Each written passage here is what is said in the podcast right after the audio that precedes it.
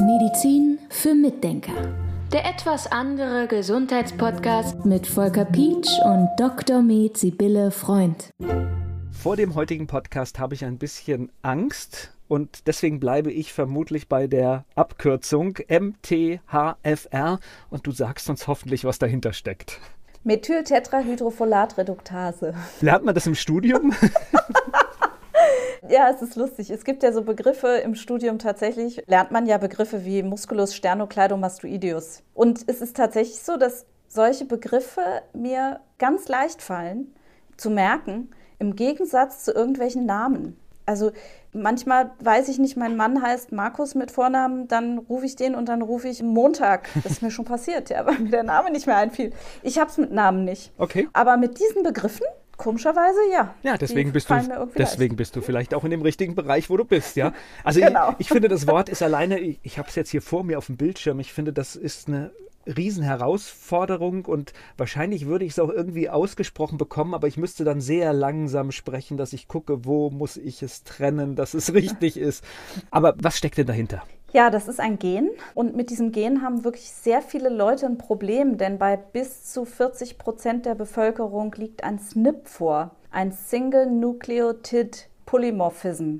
Das bedeutet, es ist eine kleine genetische Veränderung, es ist nicht unbedingt eine Mutation. Also das sind jetzt, die Menschen sind keine Mutanten, ja, es sind nur einzelne Basen sind vertauscht. In der DNS gibt es ja Basen, na gut, und die sind vertauscht und dadurch funktioniert dieses Gen nicht mehr richtig und die Enzyme, die daraus gebildet werden, funktionieren dann auch nicht mehr richtig. Und das ist bei bis zu 40 Prozent der Bevölkerung tatsächlich ein Problem. Jetzt höre ich Gen und überlege, kann man da was machen oder ist das etwas Festgeschriebenes? Genau, das Interessante ist, man kann was machen.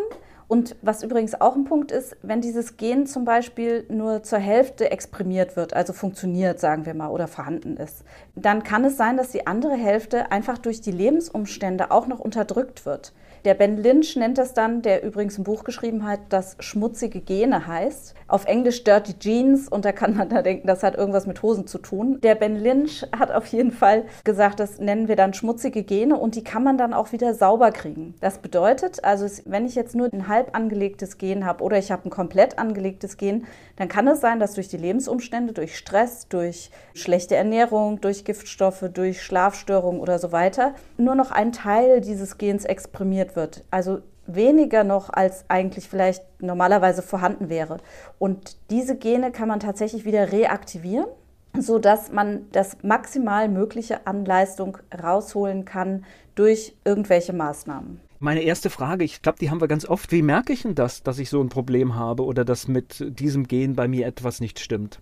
Das Enzym, was daraus gebildet wird, denn die Methyltetrahydrofolatreduktase ist eine Ase, das heißt, es ist ein Enzym und hat eine Funktion. Und wenn ich da zu wenig bilde, dann steht es nicht für verschiedene andere Funktionen zur Verfügung. Und diese anderen Funktionen sind in der Hauptsache Entgiftungs- Geschichten. Also für die Entgiftung ist es wichtig. Es ist sehr wichtig für die Zellneubildung und da auch zum Beispiel in der Schwangerschaft, damit die Kinder keinen offenen Rücken kriegen. Deshalb gibt man in der Schwangerschaft ja Folsäure weil da häufiger das Problem ist, dass Menschen Folsäuremangel haben. Das hat aber jetzt mit der MTHFR-Problematik nichts zu tun, sondern die haben Folsäuremangel, weil Folsäure hauptsächlich in Salaten drin ist, in Grünzeug. Und viele Leute essen das einfach nicht mehr. Oder ist es auch nicht genug drin, ne?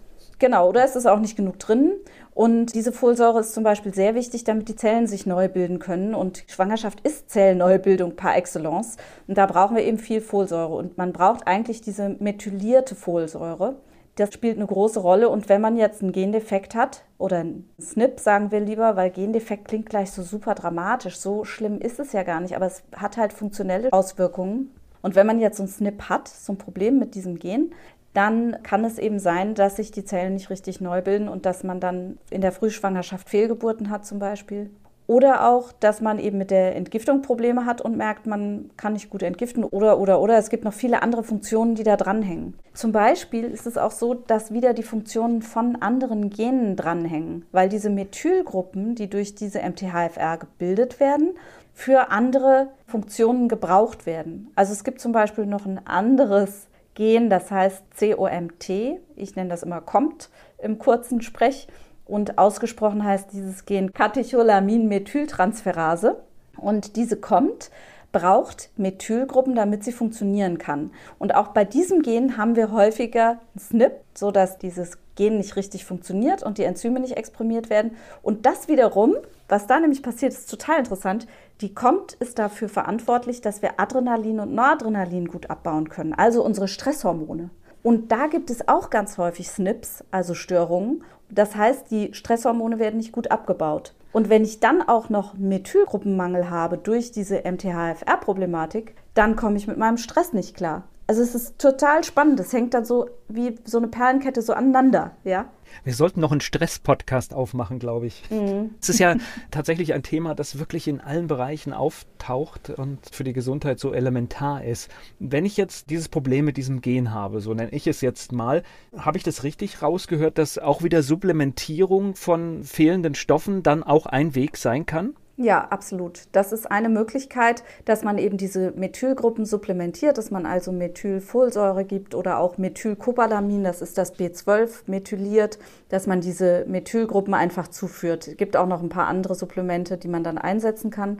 Aber wenn man sich tatsächlich ernsthaft mit dem Thema beschäftigt und feststellt, man hat verschiedene SNPs, dann ist eigentlich das Wichtigste, dass man seine Lebensweise drauf anpasst. Also was man ja sowieso schon machen sollte dass man dafür sorgt, dass man genug Wasser, genug Schlaf hat, dass man mit möglichst wenigen Giftstoffen zu tun hat, dass man vielleicht auch mal überprüft, ob man gut entgiften kann. Auch das kann man überprüfen durch die Genetik im Prinzip und durch verschiedene andere Möglichkeiten, ob die gut funktioniert. Dass man dafür sorgt, dass man einen guten Lebenswandel hat, dass man gute Nahrungsmittel zu sich nimmt. Also es gibt viele Faktoren, die da eine Rolle spielen, dass man gutes Wasser zu sich nimmt und natürlich möglichst wenig Stress hat.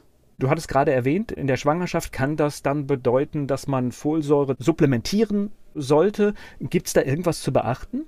Ja, das ist eine ganz wichtige Frage, weil man ja häufig hört, dass Folsäure gegeben wird in der Schwangerschaft. Da gibt es Produkte, wo eben nur diese, ich sag mal, künstliche Folsäure drin ist. Das ist eine Folsäure, die sehr haltbar ist, die gut transportiert werden kann und die aber auch im Blut sehr lange in Anführungszeichen liegen bleiben kann. Also die hat eine sehr lange Halbwertszeit.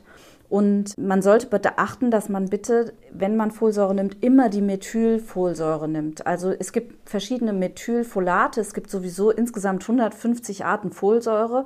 Das muss man dazu vielleicht auch wissen. Deshalb ist es auch nicht unbedingt sinnvoll, Folsäure im Blut zu überprüfen, weil wir in den Laborwerten dann immer nur eine Mischung aus diesen 150 Arten Folsäure haben. In USA gibt es mittlerweile Untersuchungstechniken, wo man wirklich genau aufgeschlüsselt kriegt, welche Folsäure in welcher Menge vorliegt im Blut. Und da kann man viel differenzierter den Folsäurehaushalt begutachten. Aber das haben wir hier in Deutschland nicht. Deshalb bin ich auch nicht so begeistert, Folsäure zu messen. Aber wenn man denn Folsäure nimmt, dann sollte man immer diese methylierte Folsäure Folsäure nehmen, die liegt auch nicht ewig im Blut rum, die wird bearbeitet, denn die künstliche Folsäure geht an die Rezeptoren, an die Schlüssellöcher quasi für den Schlüssel Folsäure an der Zelle und belegt irgendwann die Rezeptoren und blockiert quasi die Rezeptoren und die Zellen für die gute Folsäure. Und das kann richtige Probleme machen. Also es kann sein, dass Leute, die ein MTHFR-Problem haben, mit dieser künstlichen Folsäure nicht viel anfangen können, weil sie die nicht schnell genug umwandeln können in eine Methylfolsäure. Und dann kriegen die einen funktionellen Folsäuremangel. Also das sind dann die Fälle, wo es zum Beispiel auch nicht gut funktioniert, Folsäure zu geben. Und dann hat man da nicht wirklich so einen super Benefit, wenn die ein MTHFR Problem haben. Also ich bin immer dafür, dass man methylierte Folsäure und methyliertes Vitamin B12 nimmt. Da gibt es nämlich auch verschiedene Formen. Aber dass man immer auf diese Methylgruppen achtet, das ist mir extrem wichtig. Also ich gebe auch keinen B-Komplex raus, in dem künstliche Folsäure drin ist oder ein Cyanocopalamin zum Beispiel, davon halte ich nichts. Das müssen immer die natürlichen Formen sein, weil die dann wirklich auch verwendet werden können vom Körper. Medizin für Mitdenker der etwas andere Gesundheitspodcast mit Volker Pietsch und Dr. Med Sibylle Freund.